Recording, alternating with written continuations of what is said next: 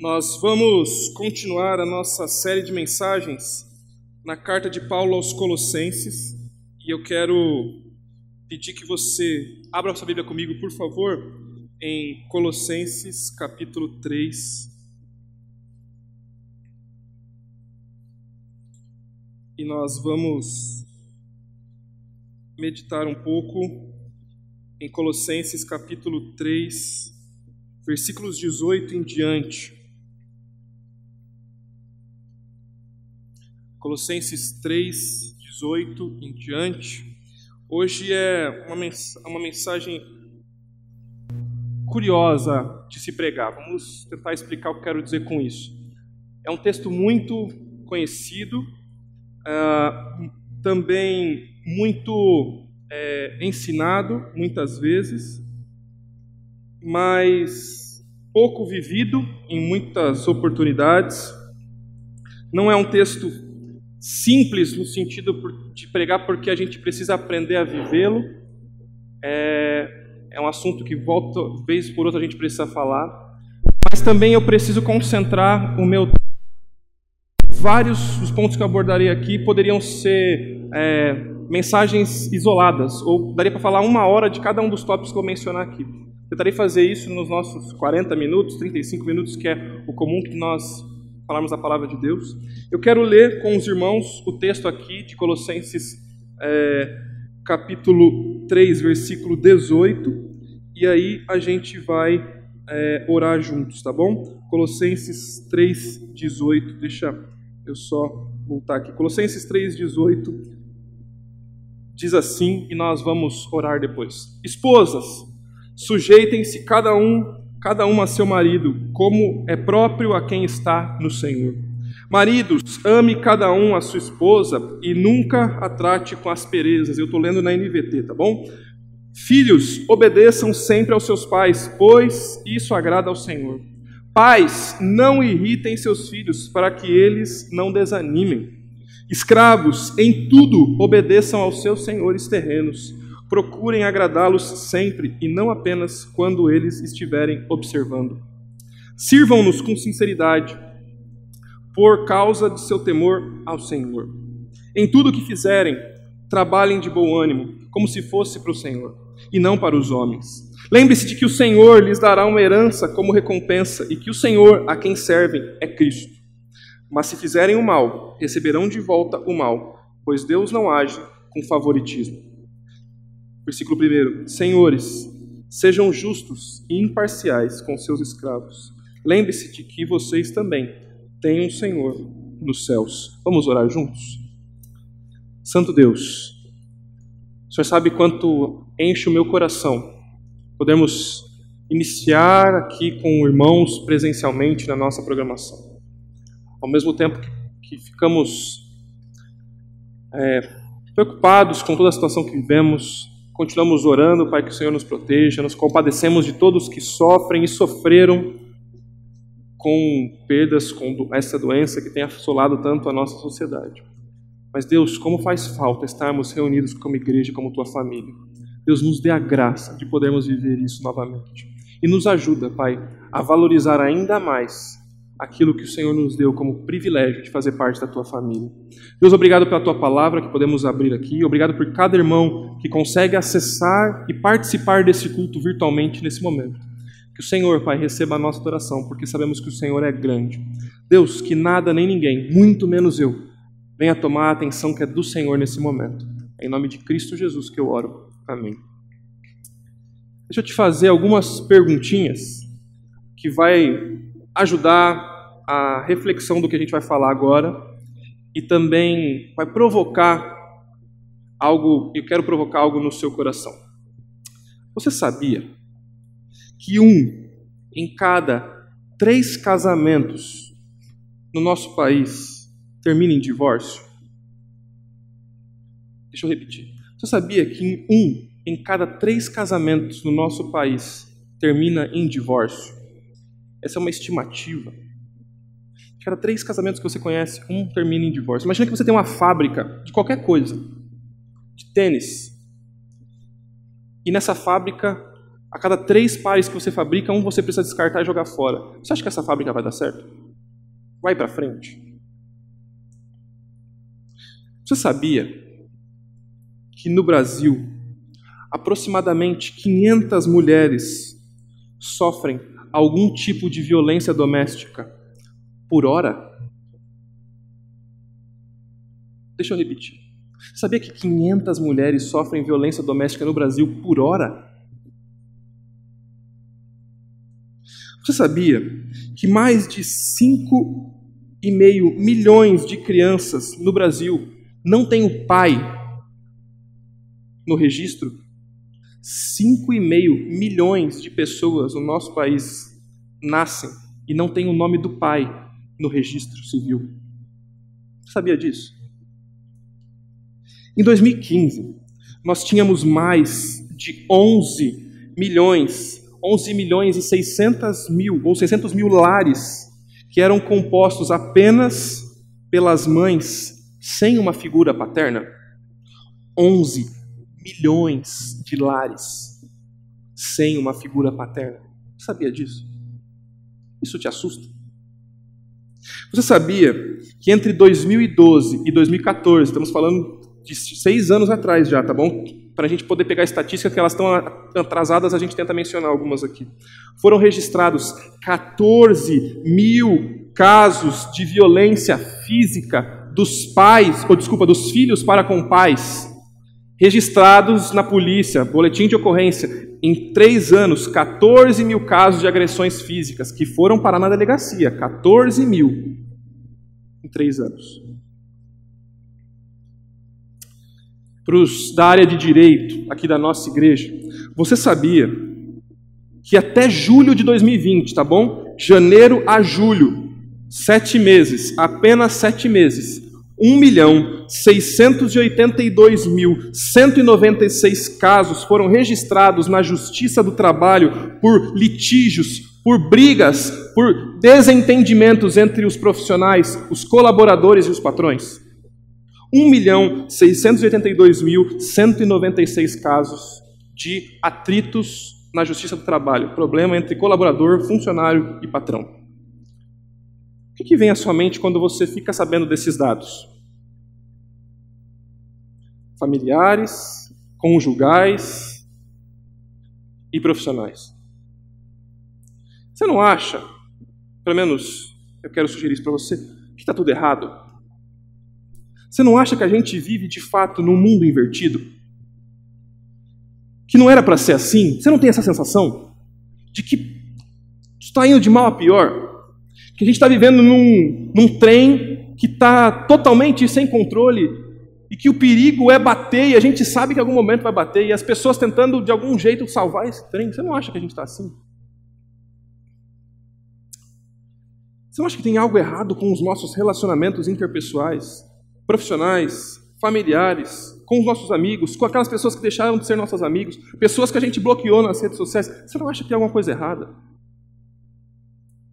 E aí, a pergunta que deve vir à nossa mente é: será que existe alguma resposta para todos esses dilemas, para todos esses problemas? A resposta é que sim. Sabe qual é a resposta para todos esses dilemas e problemas? o Evangelho. O Evangelho de Cristo Jesus. Certa vez eu ouvi um pastor mencionando a seguinte frase, me chamou muita atenção, logo eu anotei no meu celular para não esquecer. A igreja deve ser uma incubadora de virtudes públicas a igreja deve ser uma incubadora de virtudes públicas. A igreja é o lugar onde as virtudes são ensinadas, elas são aplicadas e a igreja promove mudanças na sociedade. A igreja incentiva, a igreja inspira que as pessoas ajam de maneira diferente. Porque só o evangelho pode, de fato, gerar transformações de fato efetivas no coração das pessoas. É isso que a gente tem aprendido aqui no livro dos Colossenses.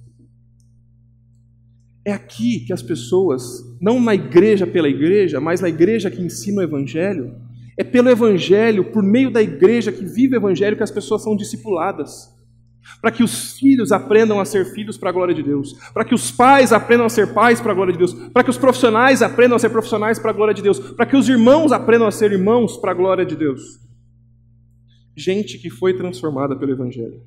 Nós vivemos em um mundo invertido e, como o Tiago vai dizer, todos os atritos que nós experimentamos nos relacionamentos, os atritos que você experimenta dentro da sua casa, os atritos que eu experimento com pessoas nas redes sociais, os atritos que nós vivemos como nação, são assim porque nós vivemos baseados nas paixões que guerreiam dentro do nosso coração. É a minha paixão contra a sua paixão. Porque a minha paixão é maior do que a paixão que eu tenho pelo Evangelho, a sua paixão é maior do que a paixão que você tem pelo Evangelho. Nós entramos em conflito, entramos um contra o outro. Por isso que nós temos atrito dentro dos nossos lares, por isso que temos atrito dentro da igreja. Todos esses conflitos não podem ser efetivamente resolvidos distantes da graça de Deus. O Evangelho tem a resposta para famílias destruídas, para mulheres maltratadas, para filhos maltratados, para pais que foram esquecidos por seus filhos, para filhos desobedientes. O Evangelho é a resposta. A carta para os Colossenses, como nós temos estudado nas últimas semanas, é uma resposta para uma espiritualidade vazia, uma vacina para gente que cresceu na igreja, para gente que aprendeu do Evangelho, para gente que se converteu, para gente que foi batizado, para gente que está envolvido no ministério, mas não vive de fato como Evangelho. Colossenses é para esse povo, por isso Colossenses é para mim, é para você. Esses ensinos que estavam sendo ensinados aqui ao povo de Colossos, esses falsos ensinos estavam prejudicando cada indivíduo a ponto de que individualmente eles estavam deixando a verdade de Deus, a vontade de Deus de lado, estavam tendo problemas pessoais, problemas no relacionamento com Deus, e aí o que acontece quando nós não estamos bem com Deus? Naturalmente nós não vamos estar bem com as pessoas. Problemas de espiritualidade superficial afetam os relacionamentos. Quanto mais perto você estiver de Deus, os seus relacionamentos serão também transformados.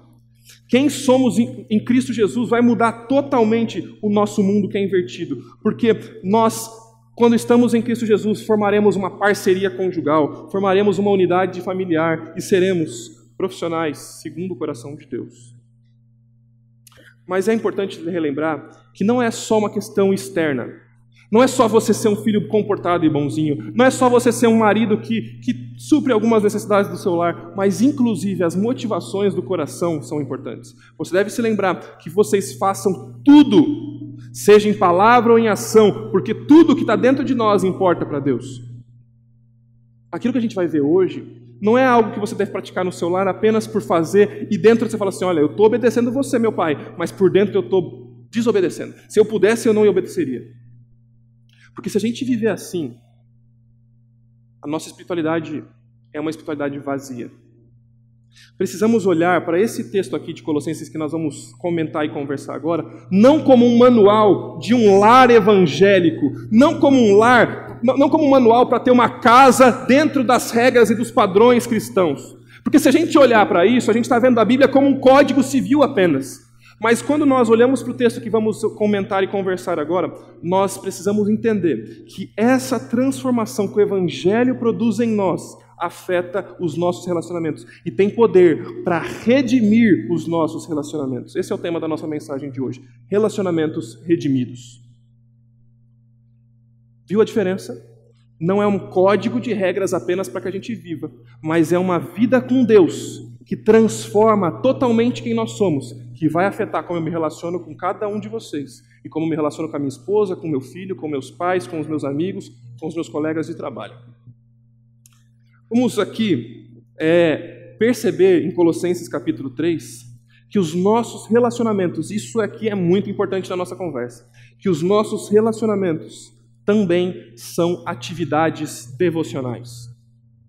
No texto que você leu comigo, você deve ter percebido, se não, quero destacar isso para você, aparece seis vezes a ideia de no Senhor. Sejam maridos que amam no Senhor, sejam esposas, sejam filhos no Senhor, no Senhor, no Senhor. Porque cada uma dessas características estão vinculadas a quem nós somos no Senhor. Ou seja, como nós vivemos depende da nossa devoção a Deus. Então, como você é pai, como você é mãe, como você é funcionário, como você é filho, é uma atividade de devoção a Deus tanto quanto estar nesse culto, tanto quanto ler a sua Bíblia.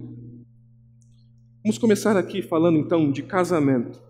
Como Cristo transforma os relacionamentos conjugais, como Cristo transforma os nossos casamentos, para que o nosso casamento não seja um casamento centrado em mim, não seja um casamento centrado na minha esposa e nem seja o equilíbrio dos dois. Porque, olha, é a minha opinião, nem a sua, a gente precisa encontrar um meio termo. Não, o nosso casamento não é para ser nem o meio termo, nem a minha, nem a sua opinião, é para ser a opinião do Senhor Jesus, ele precisa ser cristocêntrico. Como a gente vai ter um casamento cristocêntrico?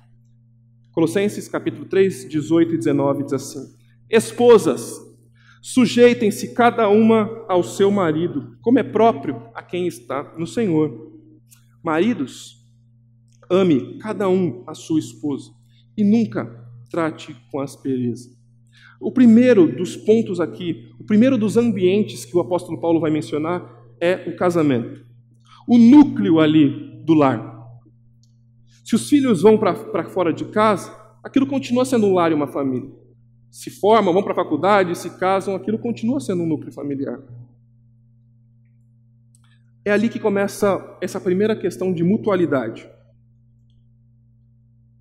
Lupriolo vai dizer que os relacionamentos, que a maioria das pessoas tem essa necessidade especial de um companheiro íntimo, que seja esse casamento como a gente está mencionando aqui. Isso foi uma ferramenta criada por Deus para que a gente pudesse experimentar essa profundidade e esse companheirismo. É por isso que o casamento cristão vai dar ao cristão a oportunidade de vivenciar aquelas, aquelas palavrinhas que a gente falou semana passada e na anterior. O quê? O que a gente vai conseguir viver dentro do lar? A doação, o amor, o serviço, o perdão, o apoio, a espera, o encorajamento, a gratidão, tudo pela graça de Deus.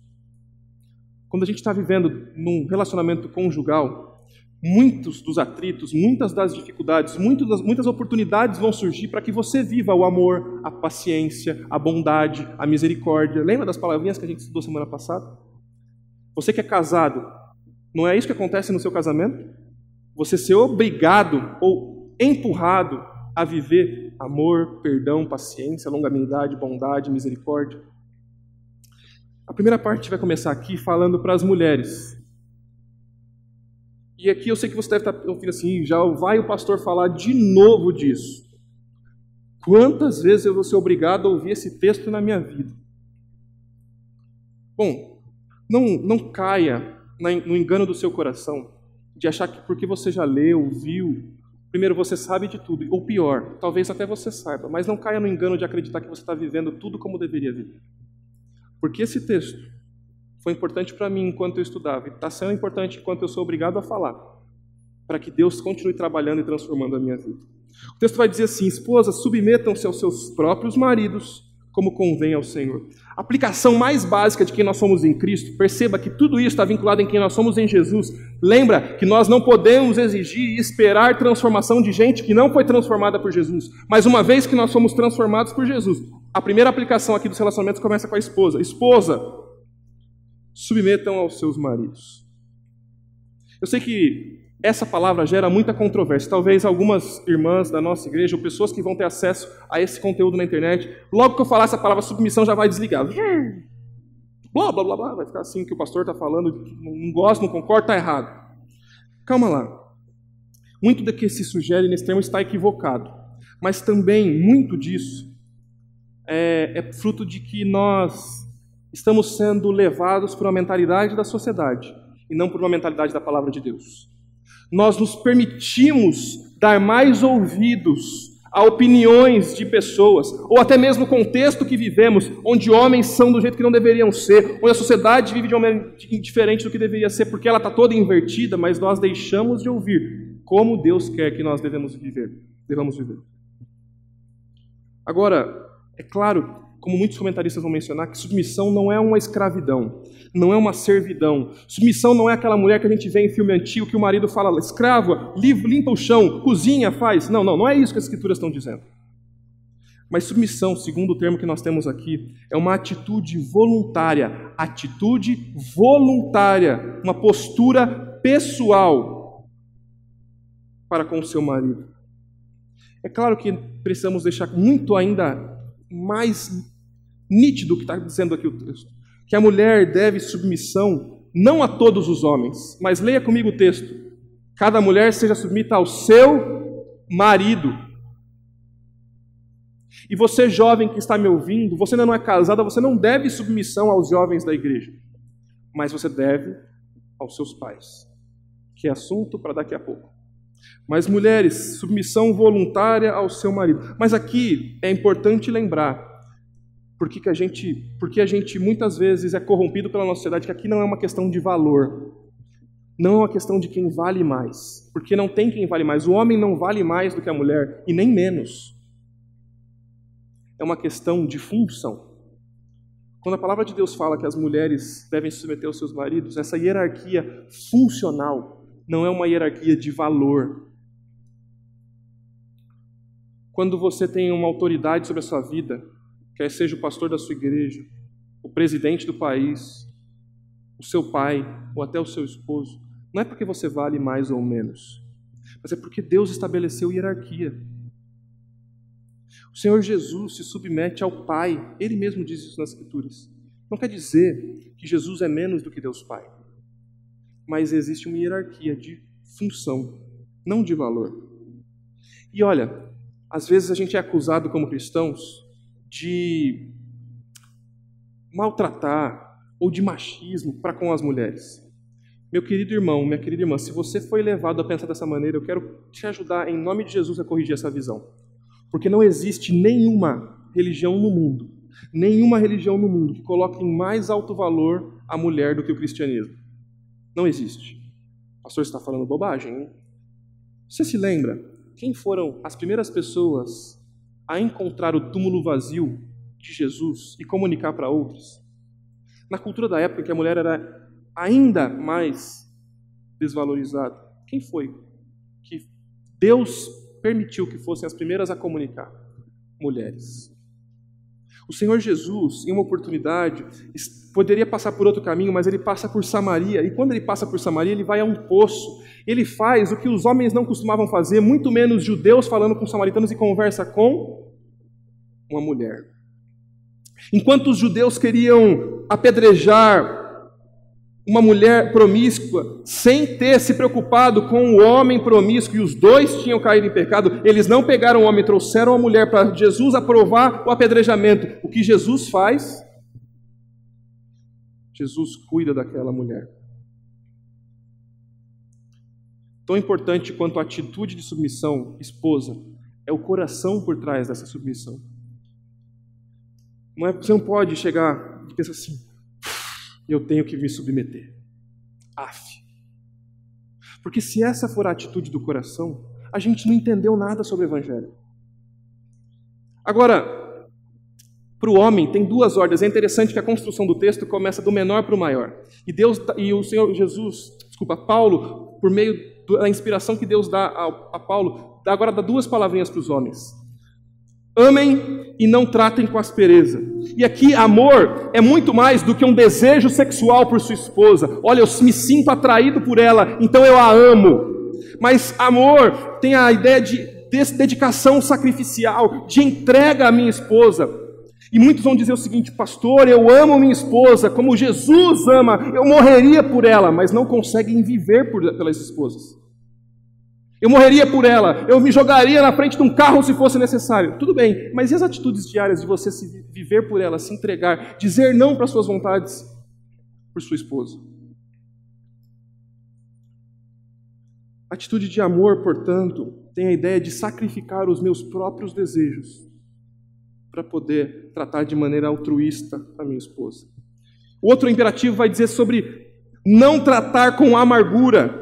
E aqui não tratar com amargura tem a ver com não chateá-la, não ser áspero, não tratá-la mal, não ser grosseiro, não usar palavras duras, não humilhar, não desprezá-la, não ignorá-la. Se você usa palavras duras com a sua esposa, meu irmão, minha irmã, o seu marido não te ama, o seu marido não está te amando, como Jesus diz para amar nas Escrituras. Em Cristo, os nossos relacionamentos conjugais têm tudo para dar certo. Sabe por que eles não dão certo? Porque eles não estão alicerçados em Cristo. De maneira muito prática, nos nossos relacionamentos conjugais nós precisamos abandonar o egoísmo. Esposa, encoraje o seu marido, pare de ser aquela crítica, aquela pessoa que chega no ambiente familiar e fala: "Tá vendo? Seu pai não faz nada. Tá vendo? Seu pai é difícil. Ah, esse homem aqui, não sei porque eu casei com ele. Minha irmã, você não está se submetendo ao seu marido. Priorize esposa ao seu lar. Mesmo que você precise trabalhar e você chegue acabado em casa, lembre-se que o seu lar não é só uma outra coisa que você tem para fazer, mas é tão importante quanto a função que você exerce lá fora. Tem mulheres que chegam acabadas dentro de casa e esquecem de priorizar o seu marido, os seus filhos. Que jeito que o lar vai dar certo assim? Porque não estão olhando para Jesus. Sua, o que determina quem você é não é só o que você faz oito ou dez horas por dia profissionalmente, é quem você é em Jesus e como você age dentro do seu lar. Maridos, não trate a sua esposa de qualquer jeito, mas trate ela como prioridade. Procure agradá-la, seja servo. Deixe os seus desejos de lado. Promova a paz. Não fica só com sendo monossilábico no celular. Uhum, uhum, um. Larga o celular. Se for necessário, desliga a televisão. Prioriza a sua esposa. Agora nós vamos mudar um pouquinho a ênfase do nosso texto e falar agora sobre o relacionamento pais e filhos versículo 20. Filhos, obedeçam os seus pais, sempre obedeçam os seus pais, pois isso agrada ao Senhor. Pais, não irritem seus filhos, para que eles não desanimem. Como ter um lar cristocêntrico, relacionamento entre pais e filhos que seja cristocêntrico. Primeiro ele começa com os filhos, lembra? Uma questão de cobrança por do menor para o maior, filhos. E aqui a palavra escolhida para filhos é a palavra normalmente usada para filhos mais jovens, mais novos, que ainda estão sob a autoridade dos pais.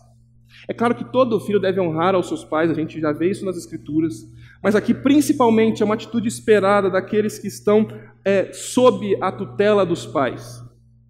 Podemos concluir então que a atitude esperada dos filhos é não só, esse é o termo que aparece aqui, filhos, obedeçam aos seus pais. A, a junção aqui é de duas palavras, que é ouvir e a preposição que é, que é, que é se colocar abaixo, de se juntar a isso. A ideia então aqui é de que não só eu devo ouvir, tá bom, pai, eu estou te ouvindo, mas é ouvir e me submeter, colocar-me debaixo do que está acontecendo e do que está sendo dito. É não só ouvir as ordens, mas me submeter a isso. E essa demanda não é uma demanda uma vez, ó, obedeci, tá bom, pai? Já obedeci, já vale. Mas é uma obediência contínua, porque o texto aqui está numa ideia contínua. Agora, deixa eu tentar explicar para você o que significa obedecer. O que, que significa obedecer? Obedecer, é importante lembrar que o padrão bíblico de obediência tem a ver com o que foi pedido quando foi pedido e com o coração correto. Deixa eu repetir isso para você. Obediência nos padrões das Escrituras tem a ver com obedecer o que foi pedido, quando foi pedido e com o coração correto. Por exemplo, o seu pai pediu para você fazer alguma coisa, mas você demorou a fazer. Feriu quando? Eu fiz na hora, eu, eu, eu, fiz o que foi pedido, mas eu fiz bravo, com o coração irritado. Se eu pudesse, olha, pai, por fora eu estou fazendo, mas por dentro eu estou desobedecendo não é o padrão das Escrituras. E aí, pensando dessa maneira, talvez você se questione se você obedeceu alguma vez na vida a Deus e aos seus pais. Até você mais velho que está aqui, que está assistindo e participando do culto. Será que a gente obedeceu ao nosso pai? Sabe por que a gente tem dificuldade para obedecer? Porque a gente tem dificuldade de obedecer a Deus. A gente não entendeu o que é o Evangelho de Jesus e que o Evangelho de Jesus nos humilha, a ponto de mostrar que a vida não é sobre nós e sobre os nossos desejos, mas é sobre o desejo de Deus para nós. Obedeça aos seus pais, porque isso agrada ao Senhor. Isso não é incrível? Não é só porque seu pai vai ficar feliz, porque isso é importante, agrada ao Senhor. E nós não devemos obedecer aos nossos pais, filhos que estão aqui, filhos que estão assistindo, me ouçam. Nós não devemos obedecer nossos pais só quando a gente concorda. Porque se você só obedece quando você concorda, você não está obedecendo ao seu pai, você está obedecendo a você. Claro, mas pastor, eu vou obedecer meu pai se ele me falar para fazer uma coisa errada? Não, porque nossa obediência ela é hierárquica. Você obedece ao seu pai, mas acima de tudo você obedece a Deus. Se o seu pai quer algo de você que fere o seu relacionamento com Deus, não obedeça. Está autorizado, o pastor liberou. Agora, aquilo que não fere a Deus, a sua obediência ao seu pai tem a ver com o seu relacionamento com Deus. Se você não tem essa obediência ao seu pai, não adianta você dizer que você tem um bom relacionamento com Deus. Infelizmente, a gente lida com muitos jovens que se esquecem de que a transformação e que o seu discipulado, a sua caminhada com Jesus, implica em quem você é dentro do seu lar. Por mais difíceis que sejam os seus pais, por mais crentes de fachada, a gente vai falar com os pais agora. Quem é crente precisa obedecer aos pais. O texto agora vai falar agora para os pais. Mas é interessante que não é só a palavra pais que aparece aqui, mas é a palavra páteres. Antes ele fala, filhos, obedeçam aos seus pais, que é uma outra palavra usada aqui, falando que, que é o, o, o gnosim, que é para progenitores. Filhos, obedeçam aos seus progenitores, papai e mamãe. Agora aqui, quando o texto vai dizer que os que não devem irritar, não é mais os progenitores, mas são os páteres, os pais, os homens do lar. Por quê? Porque a Bíblia é muito enfática em dizer que a responsabilidade primeira de não provocar os filhos, de cuidar dos filhos, de preparar espiritualmente os filhos é de quem? Do pai. Não é que a esposa está isenta disso, mas é que Deus vai chamar o pai para conversar quando ele não for temente a Deus. Como que o pai não pode irritar o filho? Será que seria quando eu faço alguma coisa que ele não gosta, ou quando eu, eu, eu, eu tento discipliná-lo com alguma coisa? Não, não é disso que a palavra está dizendo. O texto está dizendo é que, e é, é, é consenso da maioria dos autores que falam sobre esse texto, que nós irritamos nossos filhos quando nós não pastoreamos nossos filhos, quando nós perdemos o coração dos nossos filhos, quando nós é, vivemos uma vida hipócrita, nós cantamos quão grande é meu Deus e eu quero viver essa vida para o meu Deus, e meu filho que está vendo dentro de casa quem eu sou, percebe hipocrisia na minha vida. Eu falo para o meu filho que a gente tem que levar Deus a sério e ele nunca me viu orar. Críticas constantes, um pai que nada tá bom para o filho nunca acertou, você nunca fez um elogio para o seu filho. Pais que não pedem perdão, que não reconhecem que erraram pais que têm padrão, padrão duplo, que falta de harmonia com a sua esposa, ira pecaminosa, o pai que chega e fica irritado e estoura dentro de casa, que disciplina com ira e não com amor. Pai, nós temos essa responsabilidade. Jovens, muitos jovens querem mudar o mundo, mas batem a porta na cara dos seus pais. Essa transformação não foi feita pelo Evangelho. É qualquer outra coisa menos Jesus. Filhos, você precisa amar a Jesus mais do que você se ama, e assim você vai obedecer ao seu Pai. Agora para o Pai. Pai, você precisa interceder pelos seus filhos. Você precisa pedir perdão aos seus filhos. Eu já conversei com alguns pais que às vezes percebem que por muito tempo têm errado com os filhos. E sabe o que é incrível? Eles têm vergonha de corrigir. Tem vergonha de chamar o filho para uma conversa, chamar todo mundo no lar para uma conversa e falar assim: filho, eu errei até hoje. Vamos consertar? E sabe qual é o desdobramento disso? Infelizmente vai continuar sendo assim. Quem sabe que está fazendo alguma coisa errada e não deseja mudar em Jesus, e espera algo diferente, desculpa, mas isso é incoerente. Pais, eu estava lendo um livro essa semana que eu já tinha lido algumas vezes, que agora eu sou pai, e me destacou algumas coisas que antes eu não tinha grifado, né? E o texto vai dizer o seguinte: é, o autor chama Mahoney, e ele diz assim: No meu entendimento, ser pai ou ser mãe envolve preparação para o futuro dos filhos e para o dia final do julgamento, que chegará em breve. Será que no dia final eu vou ter preparado o Tito para encontrar com o meu Senhor? Pai, isso precisa estar ardendo no seu coração. E por último, versículos 22 até o capítulo 4, versículo 1.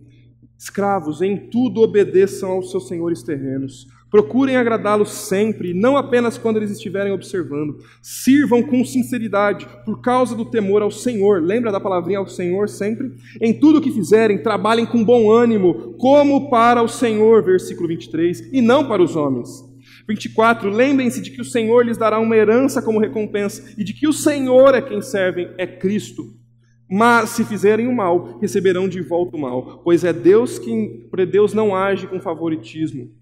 Senhores, sejam justos e imparciais com os seus escravos. Lembrem-se de que vocês também têm um Senhor nos céus. É importante lembrar que a palavra escravo que aparece aqui, ela no Novo Testamento é diferente do que vem na nossa mente quando a gente fala de escravo. Na nossa mente, nós já pensamos no que aconteceu aqui no Brasil, quando os escravos vieram da África e foram punidos, maltratados, tratados como lixo de fato.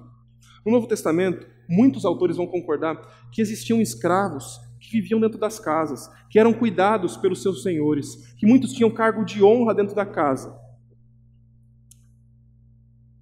Talvez o mais próximo do que a gente consegue comparar hoje são com funcionários. E é por isso que as nossas aplicações aqui serão para funcionários, chefe, patrão, para colaborador e funcionário.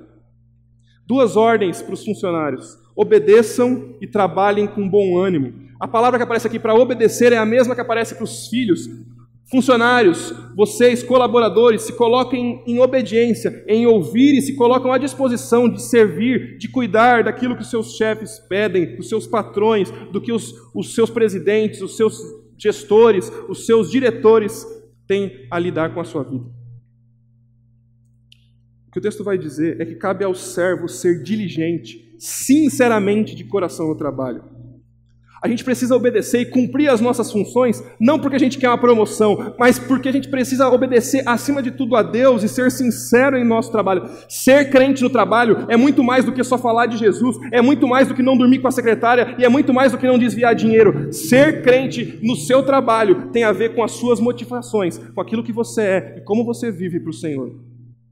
Não estou dizendo que você está autorizado a fazer as outras coisas, não me entenda mal. Estou dizendo que é muito mais do que só fazer isso. E o segundo verbo que o texto vai dizer aqui é a ideia de não só obedecer, mas também trabalhar com ânimo. Lembra que Colossenses é muito enfático em dizer que não são só as atitudes, mas é o quem nós somos internamente? Fazer não é tudo, é fazer com motivação correta. É fazer com alegria. Você serve as pessoas quando você está dirigindo o seu caminhão. Você serve as pessoas quando você está vendendo o seu produto. Você serve as pessoas quando você está fazendo propaganda de alguma coisa. Você serve as pessoas quando você é um advogado. Você serve as pessoas, mas você serve a Deus. Porque o texto vai dizer que antes de você servir só as pessoas, você está servindo ao Senhor que estás nos céus. E você quer servir a Deus de que jeito? Que mais se reclama hoje de funcionários é que não se encontra bons funcionários. Lembra que a igreja, o povo de Deus, precisa ser incubadora de virtudes públicas? Às vezes, no nosso meio, a gente tem os piores funcionários. Não deveria ser assim. E quanto aos patrões, o texto vai dizer que devem tratar os seus funcionários com justiça e com imparcialidade. Os mestres devem tratar os seus servos, como o texto vai dizer, de maneira tão humana e humanitária quanto for possível. Eles devem dar uma remuneração honesta, não ficar aproveitando dos seus funcionários. Eles devem não atropelar os seus funcionários tratando-os com imposição. E Paulo é intencional em escolher as palavras aqui, porque ele vai dizer o seguinte: patrão, chefe, líder, gestor que está liderando aí uma equipe, o seu time está submisso a você. O que o texto vai dizer é que ele vai falar o seguinte: sabe por que, que você precisa tratá-los com esse tipo de, de característica, de qualidade que o texto vai dizer, sendo justos e imparciais. Sabe por quê? Porque existe uma hierarquia no mundo que está alguém acima de você. Por melhor que você seja, por mais CEO, CFO, qualquer coisa que você seja dentro da sua empresa, que não tem ninguém que manda em você, sabe o que acontece dentro da palavra de Deus? Existe alguém que está hierarquicamente acima de você. Sabe quem é? O Senhor do universo. E como eu ouvi uma pregação essa semana, achei muito criativo do pastor falando, essa vaga ela está preenchida e você não vai conseguir se candidatar para ela, porque é o Senhor do universo que está sentado na cadeira do universo e Ele é Senhor sobre a sua vida. Por mais bem sucedido que você seja na sua empresa, existe um Senhor que está sentado na cadeira do universo. Se submeta a Deus e seja um bom patrão, um bom gerente. Precisamos de relações profissionais que sejam honestas. Assim, o nosso país não terá mais 1 milhão 600 e tralalá mil ações trabalhistas. Por quê? Porque nós vamos tratar nossos funcionários com generosidade, com, a, com mansidão, com amor. E nós, como funcionários, seremos é, fiéis, seremos corretos, não ficaremos no banheiro jogando joguinho ou gastando tempo que não é nosso. O crente precisa ver o trabalho como algo espiritual. O crente precisa ver o trabalho como parte de quem nós somos em Cristo, parte da nossa devoção a Deus. Porque em Cristo os nossos relacionamentos profissionais tem tudo para dar certo. E caminhando para o final. Nesse trecho que nós lemos hoje, nós aprendemos que quando Cristo domina um indivíduo, quando Cristo domina a minha e a sua vida, tudo muda.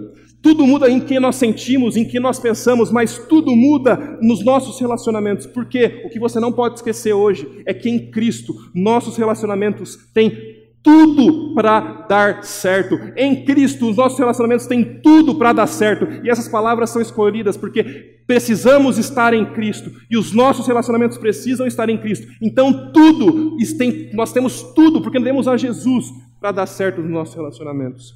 Nossos relacionamentos são atividades devocionais. Como nós vivemos é uma devoção a Deus. Os nossos relacionamentos não foram criados para serem oficinas de nossa própria felicidade, mas para serem oficinas de transformação, de redenção, que Jesus quer mudar em nós. As dificuldades que você vive no seu casamento, com os seus filhos, são oportunidades de você amar mais, de você ser mais misericordioso, mais pacífico, mais galardoador, mais perdoador. Todos os nossos relacionamentos precisam ter o Senhor Jesus como centro. Precisamos ser cristocêntricos. Como que a gente pode aplicar o que está sendo dito aqui? Vejamos as dificuldades diárias como oportunidades. Marido e esposa, tenham um casamento bíblico, leiam um livro juntos, orem hoje juntos, peçam perdão um para o outro de coisas que talvez estão lá escondidas há tanto tempo. Comecem de novo, comecem de novo. Filho, a sua obediência ao seu pai é obediência a Deus.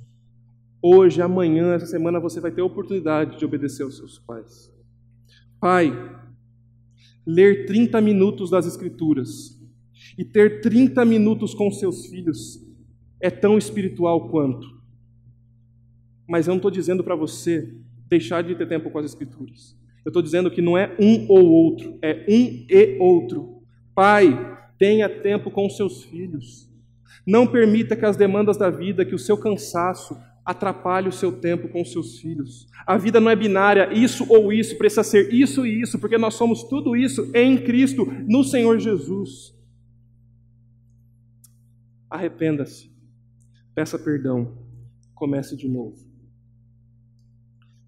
Funcionário, gestor, diretor, patrão, não trabalhe pensando no dinheiro.